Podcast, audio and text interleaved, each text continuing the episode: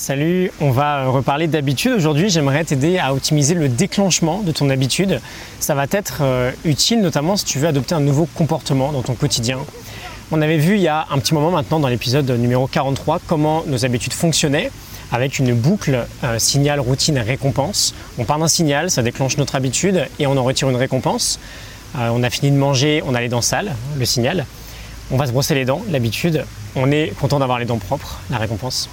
Et donc quand on veut installer euh, une nouvelle habitude, quelle qu'elle soit, on va avoir besoin d'optimiser euh, le départ de notre habitude. On va avoir besoin d'optimiser en fait notre signal déclencheur. Donc on va voir en fait aujourd'hui euh, la différence entre les bons et les mauvais signaux qui vont déclencher un comportement. On parle de signaux chauds et de signaux froids. Parfois on est directement incité à agir, parfois c'est un peu plus compliqué que ça.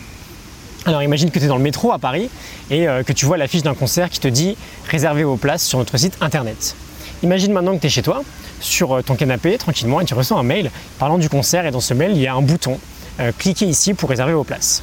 Bon, on est d'accord que dans le premier cas, on prend le métro, on n'a peut-être pas de smartphone pour réserver.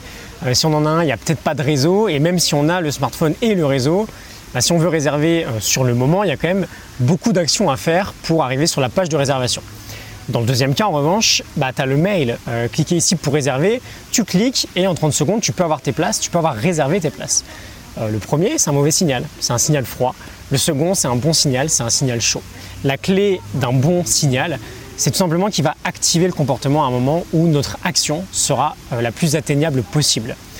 Euh, et donc ça va nous la rendre encore plus simple finalement. Et c'est toujours le but quand on veut créer une nouvelle habitude, que ce soit forcément le plus facile possible. Je te donne deux petits exemples.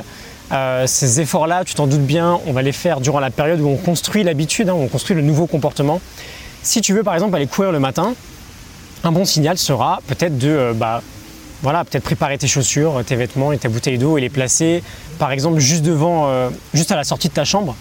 Alors qu'un mauvais signal sera peut-être de bah, marquer sur une feuille, aller courir euh, ce matin, de plaquer cette feuille-là sur la porte. Bon, bah, quand on va se lever, on verra ce rappel entre guillemets, mais il ne va pas forcément nous aider à agir. Si tu veux prendre l'habitude de lire tous les soirs en allant te coucher, un bon signal, un signal chaud, euh, sera peut-être de mettre ton livre sur l'oreiller. Euh, tu vas te coucher, tu prends le livre, il est déjà dans tes mains. Un signal un peu plus froid sera peut-être de, euh, je sais pas, le mettre un peu plus loin en fait. Ok, le signal chaud va t'inciter à passer à l'action immédiatement. Et ce qui peut être super intéressant, et on va se quitter là-dessus, tu peux le faire dans une très grande majorité des cas, c'est utiliser un comportement déjà existant, que tu fais déjà, et de t'en servir comme signal. J'ai un petit exemple à te donner qui vient de James Clear, un grand blogueur spécialiste des habitudes. Il voulait créer une habitude d'utiliser du fil dentaire tous les soirs.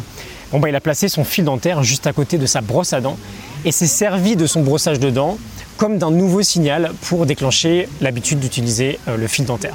Quand c'est aussi simple que ça, et euh, d'ailleurs que tu combines avec le concept de mini habit que j'ai abordé dans le centième épisode, je te mettrai un lien, bah, finalement ça devient euh, pas si compliqué que ça d'installer un nouveau comportement dans son quotidien.